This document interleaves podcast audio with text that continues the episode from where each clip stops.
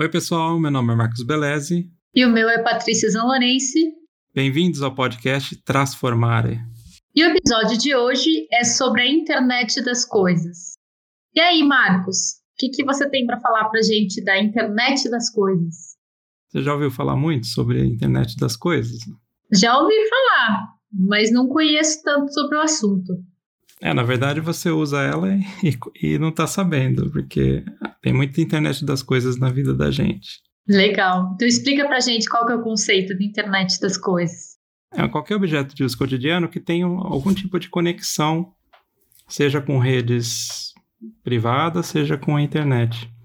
Se você vê bem, por exemplo, seu próprio celular pode ser considerado como um, um objeto que faz conexão com redes. Então, ele poderia até ser chamado de um tipo de, de objeto que tem internet das coisas, mas a nível de um hub, né? Porque o seu, o seu celular, ele na verdade é um concentrador de informações. Ele acessa informações da rede e mostra informações para você. Mas não deixa de ser, a grosso modo, também um equipamento que pode ser considerado internet das coisas. Mas é, não, não só o celular, mas qualquer outro objeto que do seu dia a dia, do seu cotidiano, que tem alguma conexão com rede ou com internet, pode ser, pode ser classificado como internet das coisas. Então você tem, por exemplo, as coisas que você veste, por exemplo, um relógio inteligente, um smartwatch. Você tem também sensores da sua casa, dependendo da casa, por exemplo, na Europa, tem casas que têm sensores de de controle de fumaça. Você tem, por exemplo, aqueles ajustes de termostato digitais que estão conectados em rede. Você tem. Essas coisas são as coisas mais visíveis que você acaba vendo dentro do seu próprio ambiente. Você pode também considerar que a Alexa ou, ou esses equipamentos de que você conversa na sua casa também é um equipamento de internet das coisas. Ah, é legal falar sobre a Alexa, né?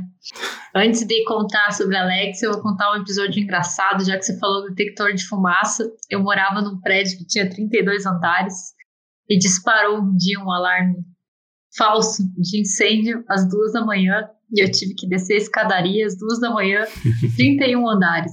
Nossa, 31 andares ninguém merece, realmente. É, um alarme falso de, de fumaça. Enfim, mas sobre a Alexia, eu queria que você explicasse um pouco, porque acho que pouca gente é, conhece, né? Eu conheci recentemente, porque tinha uma promoção que eu até te enviei, né? Uhum. E, é, e é muito legal, né? Porque, na verdade, assim, no Brasil a gente não tem ainda muito dessas casas inteligentes, né? Mas nos Estados Unidos é muito comum, né? Sim, já é mais comum. A Alexa é um desses equipamentos de assistentes, chamado de assistentes pessoais, né? Que você interage com ele, é uma basezinha com microfone, com alto-falante, conectado à internet, via seu Wi-Fi da sua casa, e que você usa para pedir comandos, você dá comandos para ela, por exemplo, Alexa, toca uma música de tal artista, Alexa, toca uma música alegre, Alexa, uh, quem é o presidente da Alemanha? Ela responde coisas para você interpretando o que você pergunta baseado na, na rede de inteligência artificial que tem na Amazon. É um, é, todo, tem uma, toda uma infraestrutura de back-end na Amazon para responder essas perguntas e tornar a Alexa um objeto, além de ser parte da internet das coisas, um objeto inteligente também. Que legal, hein? Na, na quarentena agora a Alexa pode ser uma grande companhia, né? Sim, você pode até pedir para ela te contar piada que ela conta. Sério que ela conta piada? É, a mesma coisa Siri, o, o Google também conta, então todos eles estão tentando colocar alguns aspectos de humor, né, para tornar esses, essas entidades virtuais um pouco mais um, atrativas, né, mas a pessoa esquecer que eles são, na verdade, algoritmos e, e redes neurais, né. É interessante. Acho que vou incomodar minha Alexia amanhã já, eu tô precisando dar uma sensada. é engraçado. E depois faça perguntas pessoais sobre ela que você vai morrer de rir das respostas. Dá para treinar com a Siri já, né? Eu tenho a Siri, mas acabo que não uso, né? Então vou começar a usar minha Siri para aquecer, para comprar a Alexa. Uhum. Então, e só que esse é um conceito bastante amplo de internet das coisas. A gente está falando só no começo a nível de uso pessoal. Mas a, a ideia geral é você ter equipamentos que sentem o ambiente de alguma forma, através de sensores, através de entrada de dados. Geralmente eles comunicam esse, essas informações com uma central de coleta em algum lugar. Esses dados são analisados e depois de analisados é, é visto quais são os dados prioritários, quais são os dados que, que devem gerar algum tipo de ação e isso volta para o equipamento para executar algum tipo de ação. No caso, por exemplo, da Alexa, basicamente você dá comandos e ela responder e, e fazer as, as, coisas que você pediu. Mas você tem, por exemplo, um caso de um prédio inteligente, onde cada andar você tem sensores de vários tipos de detecção de, de incêndio, detecção de fumaça, temperatura, nível eh, da pressão de água e várias coisas do tipo, que são sensores que podem estar interligados entre si e em algum ponto eles se interligam com a internet e falam com alguma central que monitora isso e toma ações em relação a isso. Isso no nível de um edifício, por exemplo. Você pode também ter no, no nível maior, no nível de uma cidade. No, no nível de uma cidade, você tem sensores espalhados pela cidade, por exemplo, sensores de umidade, de qualidade do ar, sensores de tráfego, que no caso, por exemplo, podem ser câmeras inteligentes que monitoram o tráfego. É, e tudo isso interligado numa, numa grade, né, numa, numa rede de comunicação, conversando entre si e conversando com uma central geral que coleta essas informações, processa, prioriza e gera ações baseadas nisso. Isso tudo sem, sem muito intervento humano, entendeu? sem a interversão. Você, você tem algoritmos que ficam monitorando essa quantidade gigante de dados que chega e priorizando e tomando ações até com inteligência artificial sobre esses dados que, que chegam e que podem é, impactar de alguma forma aquilo que está sendo observado. Hoje em dia você tem também fábricas que tem bastante internet das coisas em sensores na fábrica toda para controlar, por exemplo, sensores de RFID. Não sei se você já ouviu falar de RFID. Não. São aquelas etiquetas que você tem nos, nos, nos, nos produtos que só de você chegar perto de um sensor ele já lê, ele sabe que produto que é aquele, entendeu? Ela, ela recebe uma onda eletromagnética e retorna um código do, do produto que está ali. Nossa, que legal. É, então você tem fábricas, por exemplo, que todo o inventário é controlado segundo a segundo de acordo com esses sensores que estão espalhados por todo, toda a fábrica, espalhados por caminhões, por exemplo. Então você sabe se um produto está indo de um lugar para o outro, esses sensores conversam entre si, conversam com a central da fábrica. Se, se os produtos vão por um caminhão, o próprio caminhão tem algum tipo de sensor de GPS que diz onde ele está. Então você consegue ter todo um mapeamento de cadeia de produção através de sensoriamento de, com esses equipamentos que, que são a internet das coisas no final das contas, entendeu? Entendi. Então você tem vários níveis desses equipamentos, a nível pessoal, a nível de governamental e a nível de empresas. E isso aqui no Brasil está começando a aumentar um pouco o uso a nível de empresa, porque antigamente não se usava, não se usava muito. Você tem, por exemplo, no agronegócio, é, hoje em dia você já tem sensores na plantação toda que podem definir o, o nível de umidade, a pressão do vento, e essas informações podem, por exemplo, ser usadas para aguar a plantação é, dinamicamente de acordo com a, o pedaço da plantação que está precisando de água, ou detectar, por exemplo, pragas através de, de câmeras com IA acoplada, né? E, tu, e cada sensor desse, eles comunicam um com o outro, um com o outro, um com o outro. Pode ser numa rede de, que chama de rede mesh, né? Onde o sensor comunica com o outro até chegar no sensor que está mais próximo da sede e ele passa os dados de todos os outros através dele, entendeu? Para você não precisar ter um sensor de, de grande capacidade de distância de comunicação. Você vai fazendo de um para o outro, de um para o outro, até chegar na sede, por exemplo. Nossa, então isso quer dizer que a produção tende a ser muito mais eficiente no agronegócio, né? Então, tem a, um aumento de eficiência, não só no agronegócio, mas pelo que você está me falando aí, é, o agronegócio vai ganhar muito com essa internet das coisas, né? Eu acho que a grande parte dos negócios pode, principalmente indústria, né? Indústria de produção de, de, de, de manufatura ou, ou a parte agrícola também. Serviços é um pouco menos, mas na parte de indústria com certeza e na parte de logística, distribuição, pode ser muito usado isso. E aí você tem, no caso nos Estados Unidos, as casas inteligentes. Então, por exemplo, seu celular é um, é um hub que, que comunica com todos os equipamentos da sua casa. Então, se você for em, vamos supor que você se programa para acordar por volta de 6 horas da manhã. A sua, a sua Smart Band, que é aquela pulseirinha que monitora a sua saúde, ela pode ver quando o seu sono tiver o mais leve possível, ela vibrar para te acordar. E a hora que ela te acorda, ela já acende a luz do quarto, levanta a cortina, já põe a, cafeteira para esquentar, põe até a torradeira para funcionar, e a hora que você vai levantar, a casa inteira começou a, a tomar atitude, em, reagindo né, ao que aconteceu nesses objetos de, de inteligentes que estão rodando na sua casa, entendeu? Nossa, isso seria bem bom, né? Para eu que estou começando a acordar às 5 da manhã, já pensou? Nossa, seria muito bom isso, já acender a luz, para facilitar esse processo de acordar às 5 da manhã para o milagre da manhã. Sim. Ah. E outras coisas que eu ia falar, aproveitando, né? É, agora eu vou ser um pouco bairrista, né? Diz que Curitiba é a cidade mais tecnológica aí do Brasil, né? Tá entre as do mundo aí, então Curitiba já aplica, acho que, algumas coisas disso aí. Uhum. E a outra coisa que eu ia falar de indústria, né? Eu trabalhei um tempo na auditoria e, e a gente auditava estoque de empresas, né?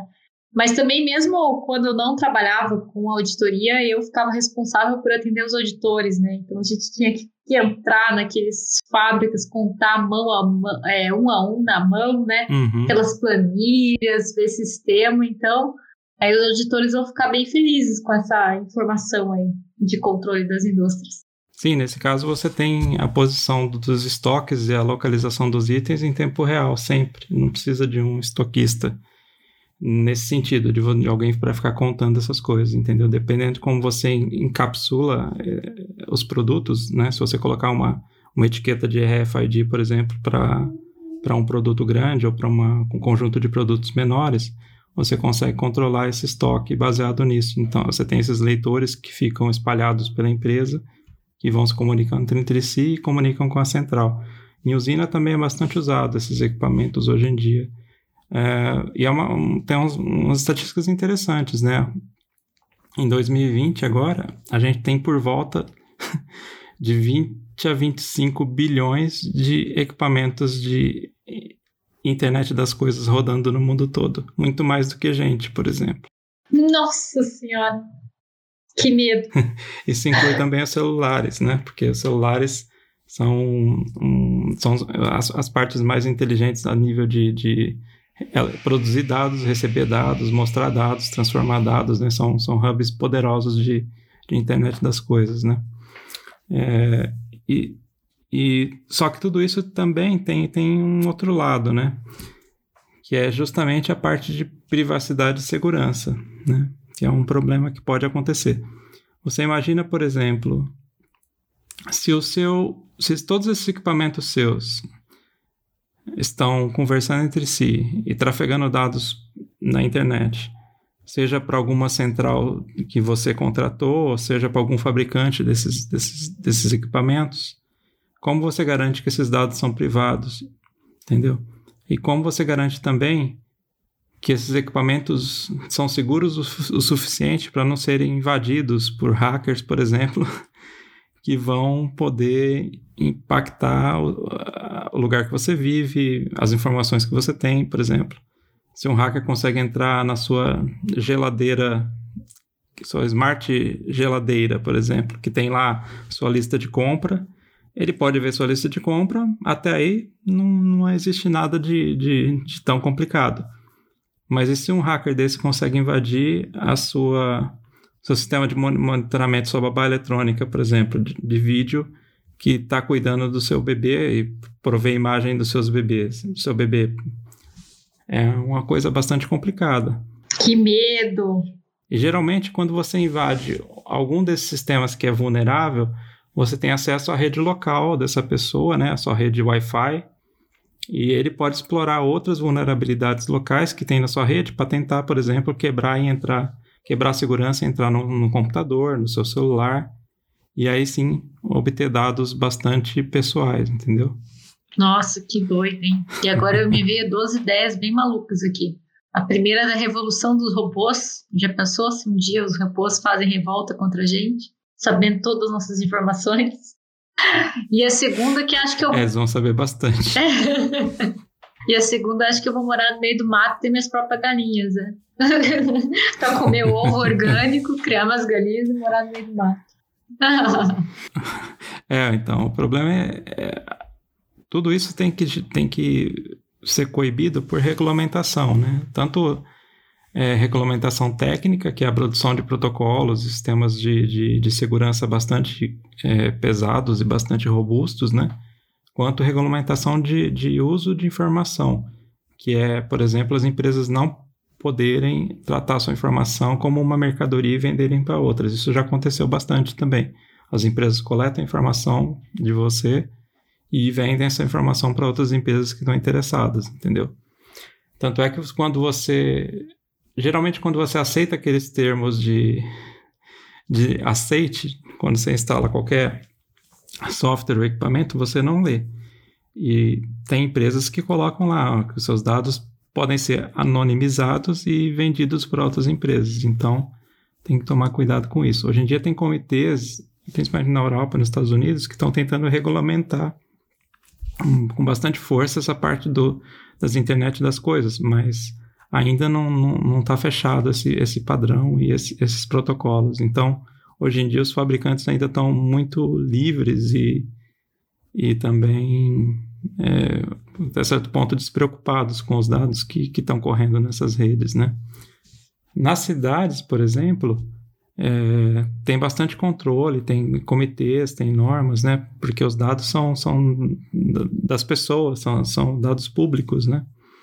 Agora, nas empresas privadas, é uma caixa preta, você não sabe o que está lá dentro quando você adquire um produto desses. Quando você adquire um produto de uma empresa grande, que tem uma reputação a zelar, por exemplo, os grandes, né? Google, Amazon, é, Microsoft, Apple, tudo bem, você pode até dizer que elas não vão fazer isso porque seria terrível para elas se acontecesse alguma coisa de ruim com, hum, com a privacidade das pessoas. Mas para coisas, por exemplo, você compra uma câmera chinesa é, baratinha que serve para monitorar a sua, sua sala, por exemplo, à distância. Isso aí você nunca sabe exatamente qual é o impacto que vai ter e o quão aberto é isso, o quão disponível para outras pessoas é isso. Tem até sites no mundo que listam câmeras abertas, por exemplo, você vai lá e pode ficar vendo câmeras abertas que o pessoal não colocou senha ou que estão com algum problema e estão disponibilizando as imagens sem nenhum filtro, entendeu? Que complicado isso, que complexo, não é complicado, complexo, né? E a lei de proteção de dados, como é que ela entra nisso? Você acha que ela ajuda ou não ajuda muito? Sim, eu acho que quando ela entrar em vigor, ela é uma lei que vai proteger. Só que ela, ela é genérica, né? Então, teoricamente, se eles, se eles é, entenderem que esses equipamentos são passíveis da, da lei de proteção de dados, você já teria uma regulamentação. Mas, por exemplo, no, na Europa tem o GDPR, que é, é, parecido com a lei de regulamentação de dados, e eu não vi até agora uh, esses equipamentos de IoT serem impactados pelo GDPR. Então, eu acho que precisa realmente alguma coisa é, a nível mundial e também nos governos locais, lidando especificamente com, com, com a internet das coisas e os dados que são gerados por esses equipamentos, entendeu? Porque é, é diferente de você assinar um serviço é, num site, por exemplo, né? Nesses equipamentos, você pode não saber o que está acontecendo ali dentro, você pode não saber que dados são coletados. Quando você está no site e você assina o site, normalmente você está colocando dados lá dentro, você sabe o que está o que está sendo é, está sendo colocado lá dentro. Mas num equipamento desse você não tem muita noção do que, que é coletado. E normalmente é, na, na caixinha, no manual, não te fala o que está sendo coletado ali. Então, acho que precisa ter um pouco mais de legislação específica para esses equipamentos. Né? É complicado, né? Complicado, porque a gente acaba se expondo Mas enfim, né, é um custo-benefício, né? Então, contrapartida, a gente tem Sim. uma série de coisas que estão evoluindo, vão ficar muito mais eficientes. Sim. E que vão ajudar a humanidade a evoluir como um todo, né? Sim, na verdade, esses equipamentos, principalmente se você aliar é, inteligência a eles, né? Colocar algum back-end de inteligência artificial, eles geram valor na sua vida. Eles aumentam o valor da, dos serviços. Eles de, diminui o tempo que você perde na sua vida, né? Te dão mais tempo, te dão mais conforto. Então, realmente é um peso. É só regulamentar bem e fazer com que quem implemente esses equipamentos, quem produz esses equipamentos, é, siga normas, né? E, e, e proteções nesses equipamentos. Uh, hoje em dia tem é, protocolos de rede específico para esses equipamentos que são mais seguros. É, então tem jeito de você colocar mais segurança. Então o que não pode é você criar um equipamento desse é, sem nenhum cuidado e, e deixar isso livre para qualquer pessoa poder invadir. Entendi. Isso tem a ver com as marcas também, né? Ou não? Tipo, por exemplo, usando o celular, que é uma das coisas que a gente mais usa. Uhum. Se a gente fala sobre iPhone, Samsung, quer dizer que a gente está um pouco mais protegido ou nada a ver? É, na verdade, os celulares, é, o que manda neles é o sistema operacional. Então, o, o iPhone tem o iOS, né? O, os outros têm o Android.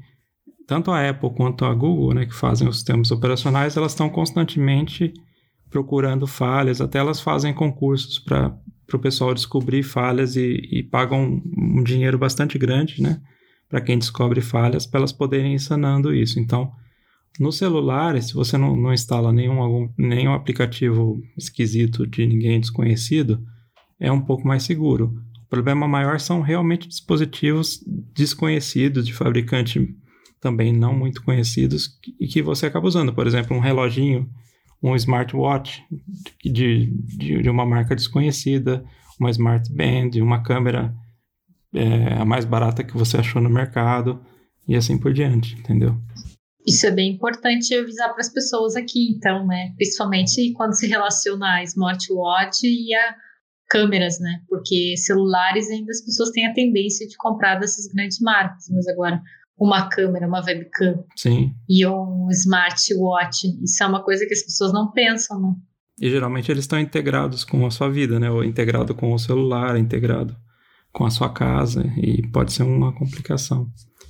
É, outras aplicações que eu poderia comentar são aplicações que a gente pode ter de, de internet das coisas, seria, por exemplo, healthcare, né? Essas aplicações de saúde. Então, você tem relógios que monitoram to, uh, batimento cardíaco, a oxigenação sanguínea já tem, é, batimento cardíaco, é, os movimentos da, da pessoa enquanto ela está usando. Por exemplo, se ela leva um tombo, é possível detectar que houve um movimento muito brusco, interrompido muito rápido, então você percebe que a pessoa levou um tombo. É, você tem equipamentos também de, de, de healthcare que ficam no ambiente, que podem ter câmeras inteligentes que detectam se uma pessoa está passando mal, se ela caiu. É, você pode ter aqueles é, sinalizadores de pânico que, que, a pessoa pode usar tanto em casa como no hospital para chamar ajuda. Então, são equipamentos que realmente ajudam nessa parte de, de saúde das pessoas, né? Uma coisa que também que poderia ser usada é na, no gerenciamento de desastres, né? Então, você tem, por exemplo, drones ou, ou sensores no campo que podem indicar queimadas, câmeras, câmeras especiais que detectam é, calor, que podem também estar tá monitorando uma área grande e detectar focos de incêndio. Tudo isso são informações que, que, que são levadas a centros de coordenação para poderem ser usadas para tratar esses, esses, esses desastres. Ou, por exemplo, boias, é, boias no, no mar que detectam ondulações grandes para prever tsunami e assim por diante.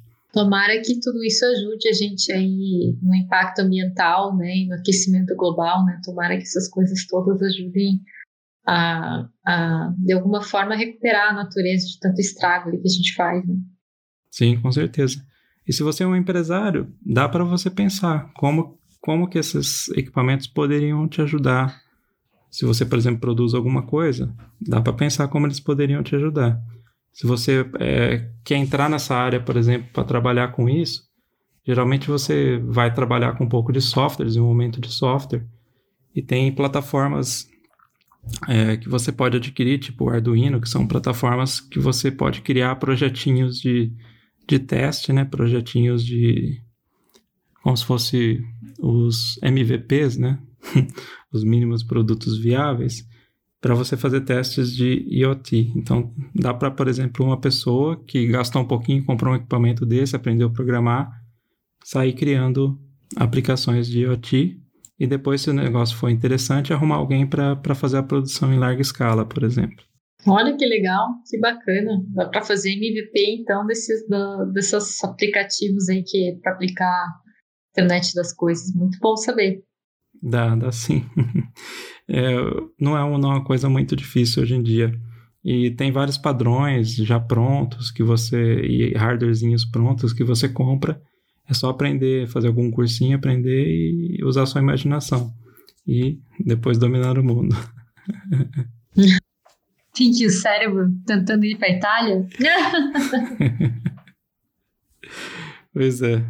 Legal, Marcos, muito legal, muito bacana você trazer esse assunto aqui, e, assim como todos os outros, né? Eu acho que vai agregar bastante valor para muita gente aí que, que talvez nem, nem tenha tido contato com tudo isso ainda não tenha contato, com certeza tem, né? Mas como você falou no início do podcast, Sim. nem sabe que está usando, né? É, nem sabe que está usando e também tem que deixar a imaginação ficar fértil, né, para pensar, porque esses equipamentos eles vão aumentar exponencialmente, né? Principalmente agora com a chegada do 5G, né?